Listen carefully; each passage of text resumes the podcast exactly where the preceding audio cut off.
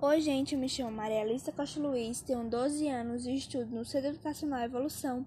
E esse podcast é sobre a festa da padroeira da minha cidade de Arara, Paraíba. Tal comemoração já é um costume secular da população local e teve início desde a fundação da Igreja Matriz de Nossa Senhora da Piedade, a qual foi construída por Padre Biapina em 1887. Logo no começo, esse local era só uma capela, que com o tempo foi ampliada tendo no centro do altar a imagem de Nossa Senhora da Piedade com seu filho morto nos braços. Lembrando, a imagem famosa é de Piatá. Todo ano, a festa da padroeira de Arara acontece nos dias 4 a 8 de setembro, com as celebrações litúrgicas em homenagem a Nossa Senhora da Piedade.